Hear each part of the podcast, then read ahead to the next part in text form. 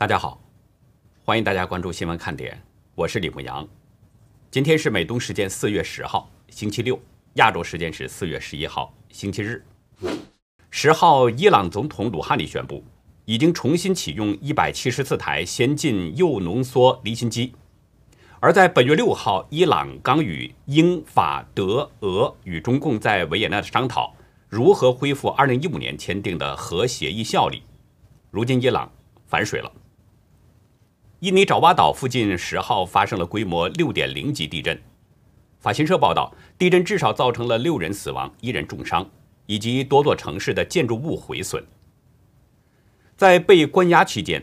吉林维权人士郭宏伟因为脑出血严重，经过二次手术抢救无效，九号上午在医院病逝。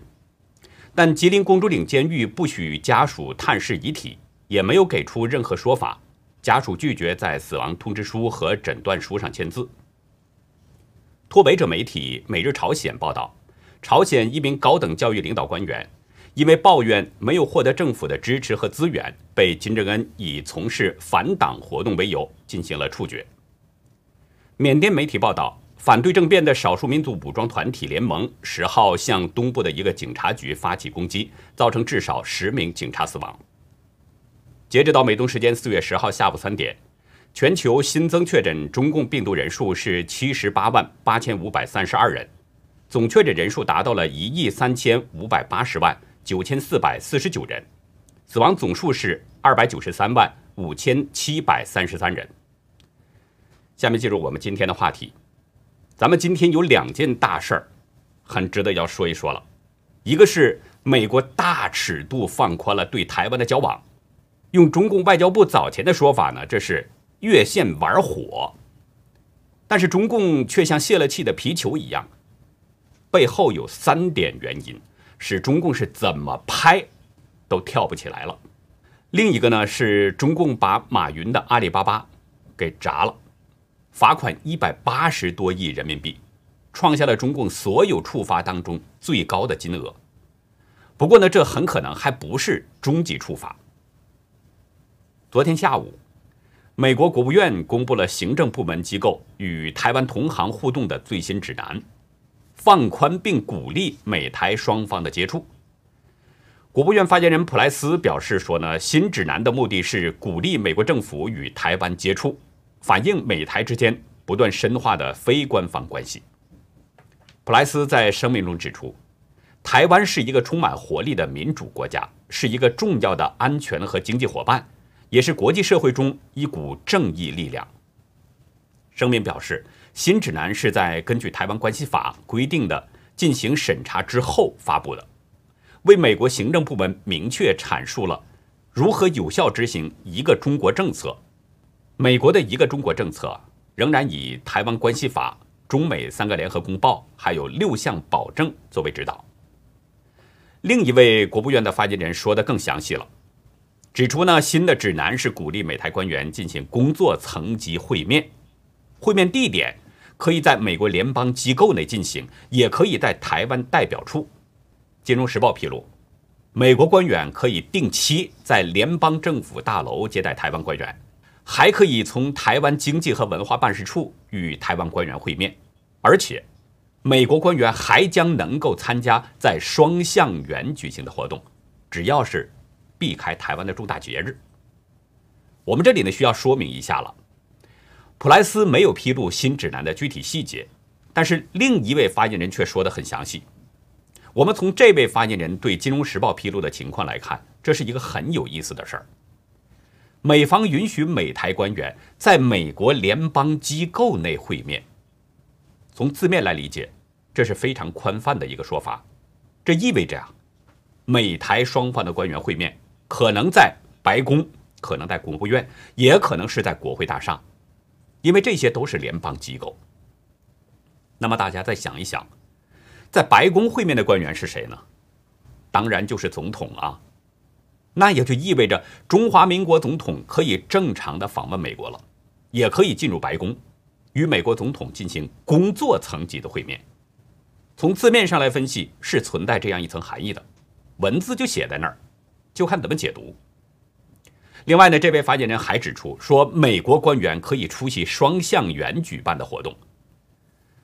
双向园是位于华盛顿，在一九三七年到一九七九年这段时间当中啊，这里呢都是中华民国驻美国的大使馆，是正式的官邸。只不过后来美台断交之后，这儿呢变成了社交场所，而且明文规定这里是美国官员的禁区。但是现在美国允许美国的官员参加双向园的活动，明文已经落实了，只不过就是需要避开。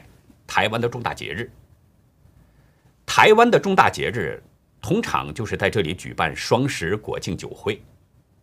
那这个处理上就可以稍微的灵活一点了，你不必要非得在十月十号举行酒会嘛，可以提前几天举行，也是未尝不可的嘛。还有，美国允许官员去到台湾的经济和文化办事处与台湾官员会面，这也是一个相当大的突破。谁都知道。设在美国的台湾经文处，虽然名称是办事处，但它实际就是在行使大使馆的职能，就相当于是中华民国大使馆一样。以前美国考虑到是中共的感受，美国官员呢或许曾经悄悄地访问过经文处，但公开绝不会踏入半步。但是现在美国敞开了这个口子，可以去，没问题。我不知道大家怎么看待美国的这个新指南，我是觉得这个尺度非常大。联邦机构、台湾代表处和双向园都已经不再是禁区了，这在我看来已经是等同于美台之间建立了正式的外交关系了。所差的呢，就是一个对外的正式声明。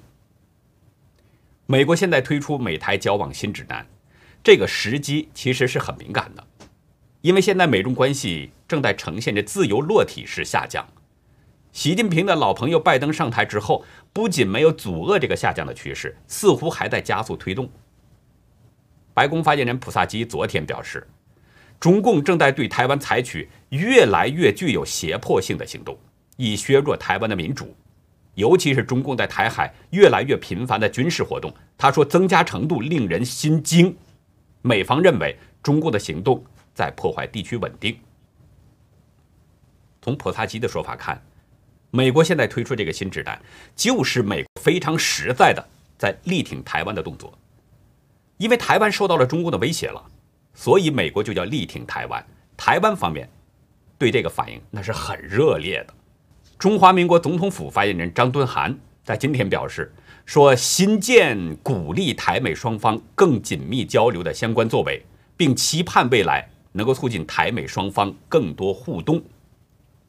外交部也在今天在脸书上抛文表示，说在台湾关系法立法四十二周年之际，美国修订美台准则，显著提升与台湾的交往与互动关系，为台美关系展开新的一页。新闻稿中指出，这个新指南强烈鼓励政府和相关的各个部门与台湾交往互动，是美国对台湾。坚如磐石的安全承诺的进一步实际行动。外交部表示，将持续以务实的态度，秉持互信、互惠、互利的原则，在既有的深厚基础上，进一步提升台美伙伴关系。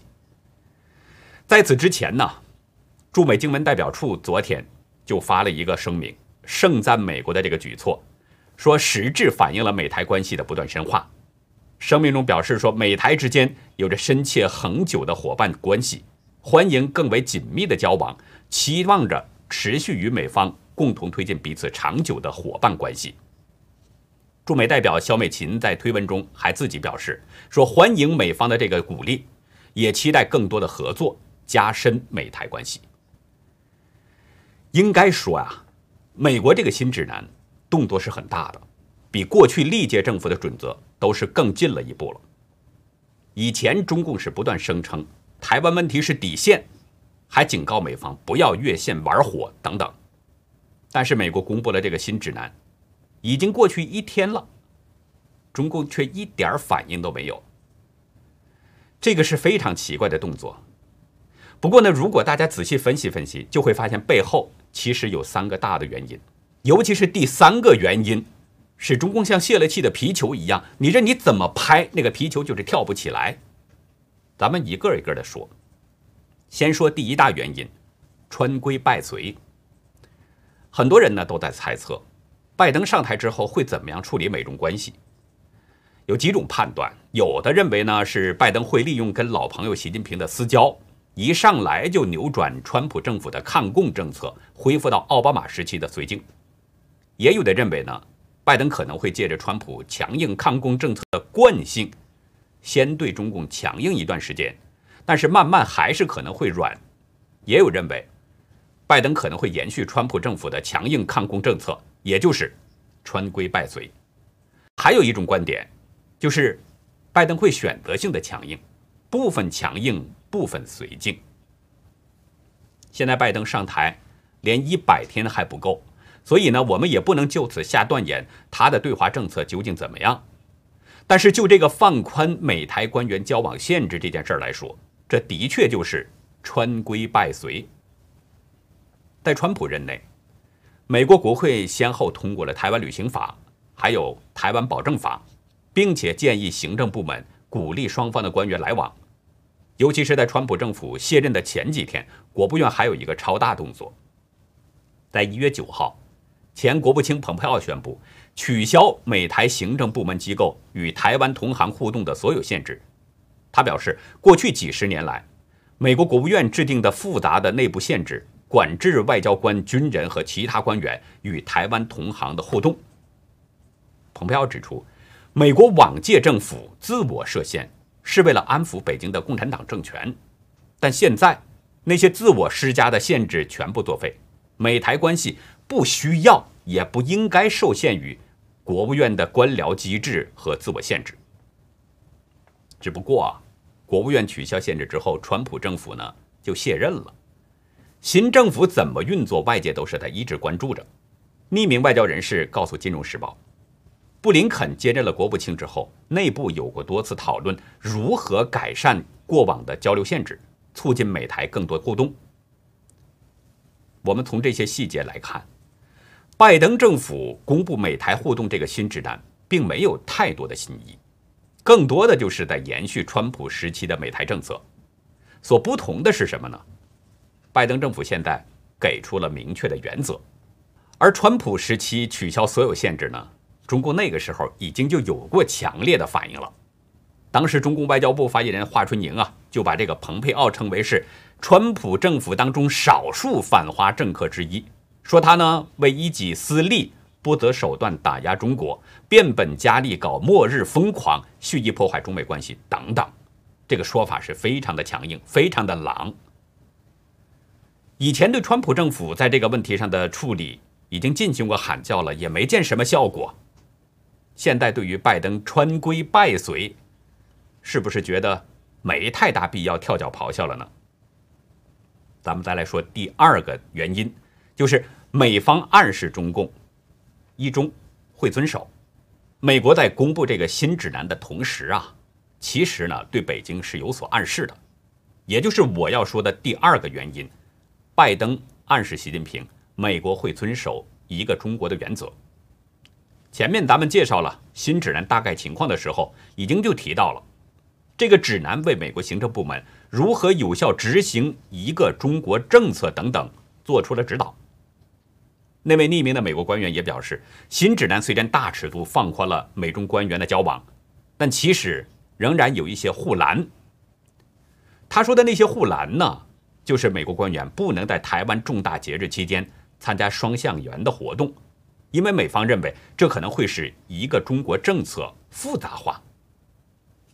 当然了，美国所说的这个一个中国政策，跟中共所说的一个中国原则。这是完全不同的内涵，虽然名称上有些相似，但实际有着大不同。中共的一中原则是说呢，世界上只有一个中国，中共政府代表全中国的唯一合法政府，台湾是中国领土不可分割的一部分。但美国的这个一中政策内涵是相当广泛，其中包括美国对和平解决两岸关系问题的关切，对台湾法理地位的解释和认知等等，内容相当多。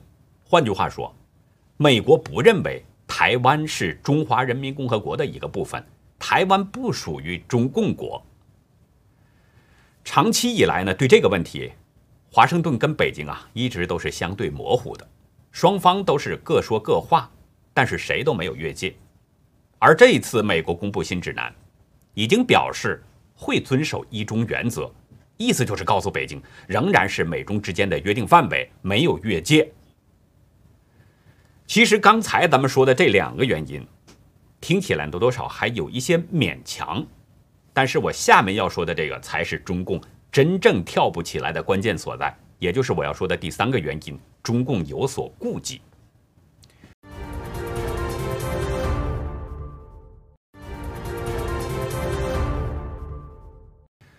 我们来说这个三大原因之三：骂得越凶，美国越强。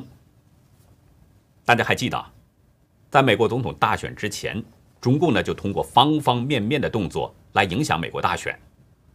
北京当局认为啊，换上民主党执政呢，可能会比川普政府软。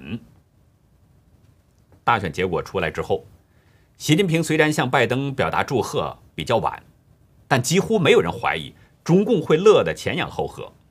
因为什么呢？拜登与习近平有多年的交情，彼此那是老朋友，有老朋友的情面，美中关系应该会有一些改善。但是，川普政府在卸任之前，有着多个对中共的打击动作，而且经过川普四年，美国朝野对中国的认识相当的清醒了，越来越没有好感了。特别是美国国会的两党议员，都看到了中共对美国国家安全的威胁所在，所以都要求对中共强硬。美国是三权分立的民主政体，拜登施政他不可能总是通过总统行政令来进行。更多的还是要得到国会两院的支持，所以呢，他得考虑国会的态度。正所谓是船大掉头难，拜登就算是想缓和美中关系，也不敢立刻转身就去拥抱中共，这得需要时间去过渡。但是中共真的等不及，就希望拜登马上扭转川普政府的强硬政策，因为拖得越久，中国经济越糟糕。拖得越久，面临着二十大连任的习近平阻力可能就越大，而且拖得越来越久的话，中共在国际社会就越来越孤立，方方面面的打击越多越重。这么多重因素加在一起，中共政权的危机也就越明显。所以实在不能再拖下去了。大家看到了，中共是反反复复要求跟美方对话。于是，终于促成了三月十八号和十九号这两天在阿拉斯加的高层会晤。但是，中共官员的表现让布林肯和国安顾问苏利文是相当吃惊。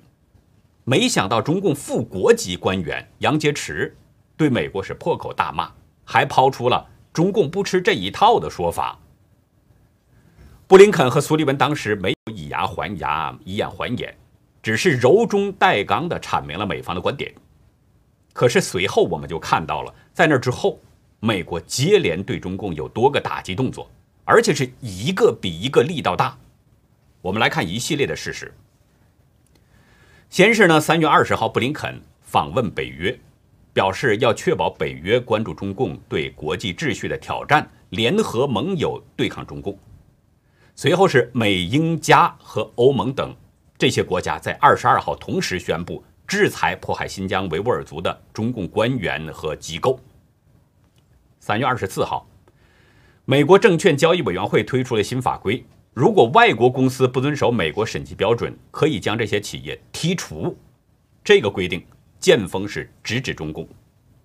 三月二十五号，美国在台协会与台湾代表处在华盛顿签署了设立海警工作组备忘录，增进美台海警之间的合作。但是呢，我们看到了中共在三月二十七号对美国的国际宗教自由委员会主席曼钦、副主席伯金斯对这两个人进行了制裁。可是当天，布林肯就对这中共的报复进行了谴责。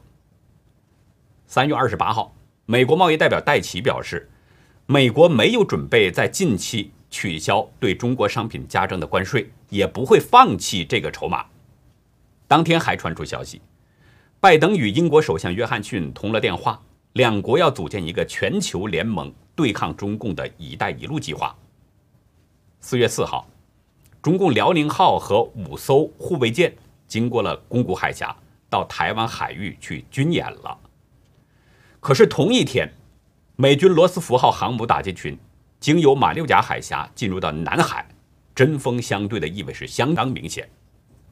四月五号到四月七号，美日印澳四方联盟在印度洋东部参加了法国推动的联合军演。印度媒体引述印度海军发言人的说法，五国共同演习目的就是制衡中共在印太地区不断上升的野心。四月七号，美军派麦凯恩号驱逐舰穿越了台湾海峡。同一天，台湾前国大代表黄鹏孝披露说，美军马斯廷号驱逐舰四月三号曾经停留在长江口外。还是四月七号，《纽约邮报》披露，他们获得了一份中共内部的机密数据，有近七百名美国人都在中共的秘密观察名单上，其中包括九岁的孩子。可是四月八号，美国商务部就推出了一份制裁名单，把七家中国超级计算机公司拉入了黑名单。同一天，参议院外委会两党议员提交《二零二一年战略竞争法案》，推动。美国与中共在全球都展开全面竞争。四月九号，美国马金岛号两栖戒备群进入到了南海有争议海域，与罗斯福号组成了远程打击群，并且还曝光了当天的演习影片。同一天，美国国务院就公布了这个美台官员交往的新指南。这一系列的事实，证明了。中共对美国的批评是越凶的话，美国的反弹就越厉害；中共对美国骂的越重，美国的反击就越大；中共挑衅越咄咄逼人，美国的打击就越猛，力道就越大。是不是北京看到了这一点，担心招来美国更迅猛、更全面的打击呢？反正，直到我们截稿的时间，咱们也没有看到中共那边的反应。接下来呢，我们一起来看一下大陆那边的情况。中共国家市场监管总局在今天通报，对阿里巴巴2019年中国境内销售额4557亿1200万元处以百分之四的罚款，计182.28亿元人民币。同时呢，中共向阿里巴巴发出了行政指导书，要求进行全面整改，并且要连续三年。向总局提交自查合规报告。随后，我们看到中共官媒《人民日报》发了个评论说：“处罚阿里巴巴于法有理，于理应当。”说这也是对阿里巴巴的一种爱护。这种说法真的是非常有意思。当局不问你疼不疼，只问你服不服，告诉你这是爱护。你不但不能不服，还必须得领情。因为按照反垄断法规定啊，罚款总额按照销售额的百分之八要进行处罚的，部分可以处罚百分之十。阿里呢是电商平台，当局只按照百分之四来处罚它，也就是说只是罚了一半，手下还是真的留情了。所以阿里巴巴立刻发出了声明，说诚恳接受，坚决服从。你看这态度多好。不过话说回来，阿里敢不好吗？敢不服吗？不服打得更重。因为中共要借着打阿里巴巴威慑其他私企。中共割鲜嫩翠绿的韭菜的时候，你就得老老实实了。另外还因为阿里巴巴不是本土企业，它实际是一家外企。如果大家看一下中共国家市场监管总局的官网。今天的新闻稿中是这么写的：对阿里巴巴集团控股有限公司在中国境内网络零售平台服务市场实施二选一垄断行为，作出行政处罚。再看阿里的处罚决定书，写的那就更清楚了。上面显示阿里巴巴的住所是开曼群岛大开曼岛乔治城 Capital Place 一七四楼，也就是说。阿里巴巴并不在中国的境内。网友猜见真相在推文中指出，过去二十年中，BAT 三巨头已经习惯性的以中国本土巨头自居，而且中国老百姓也认为这是自家企业。但是，在法律层面，这些都是标准的外资。市监局要处罚他们，就必须按照外资法律流程。这就是为什么要特意强调中国境内。这次对阿里巴巴的处罚，应该说这个数额是相当巨大，一百八十二亿多人民币，已经创下了历史之最了。之前最大的一笔罚款呢，是发生在二零一五年。中共对高通公司的罚款，当时处罚是六十点八八亿人民币，而这次对阿里巴巴的处罚是对高通处罚的三倍多，所以一下就成了目前人们最关注的一个反垄断案子。对这桩案子呢，有人认为啊，可能这就是一次终结的处罚了，也就是说，处罚之后呢，中共可能就对阿里巴巴放手了。但实际上可能不是这样。有观点认为，阿里巴巴还可能面临着金融业务的处罚。金融行业分析师林乐他撰文表示，从马云上海外滩事件之后，阿里就没顺过。先是被官方约谈，然后蚂蚁被取消上市，接着是五只战略配售基金被罚，直到现在，阿里股价是一路下跌，从三百一十九跌到了二百一十一，跌幅超过了百分之三十。文章表示，这次处罚阿里的是市场监管总局，并不是央行监管总局和发改委联合监管处罚。如果是联合监管处罚的话，很可能会挂带上金融业务，而对金融相关业务的监管更强，处罚也更厉害。如果央行等联合处罚，那才是对整个阿里的大杀器。纽约州长库莫啊，最近丑闻不断传出，从养老院到性骚扰，再到性侵，库莫是赚足了人们的眼球。不过有一个比他现在啊更赚人眼球的人物出现了，俄罗斯总统普京，在印度快报上，他成了性侵犯了。当然，大家不要误会哈，倒不是说呢普京真的性侵了，而是他的照片被这家报纸给错误的使用了。张冠李戴，安在了一名性侵犯的头上。在七号《印度快报》的纸版新闻当中，其中有一则消息：孟买的二十八岁记者海尔马斯被指控性侵，德里高等法院对他发出禁止保释的逮捕令，并且呢把这名记者带回去调查。但是报纸上出现的照片却不是海尔马斯，而是面带微笑的普京。吓死宝宝了！印度快报马上发现了这个错误之后，就在官方 Twitter 账号上发表了一份声明，表示这则新闻的网络版本并不是普京，但是报纸却因为技术错误把普京的照片给印上去了。对此呢，印度快报表示诚挚的歉意，未造成任何纷扰感到抱歉。真的是有些不可思议，怎么会出现这种情况呢？究竟发生了什么呢？咱们估计啊，相关的这个报纸编辑呢，得受到一些处理了。有网友表示说，因为普京确实把这则新闻你看完了。也有网友表示没什么啦，只是用错照片而已嘛。但也有一位网友开玩笑说，如果照片是习近平，会不会涉嫌辱华呢？这个问题确实有意思。再说一个有意思的事儿。黑命贵创始人之一帕特里斯·汉·卡洛斯，二零二零年呢，在六月的时候，他曾自称说自己是反对白人的马克思主义者。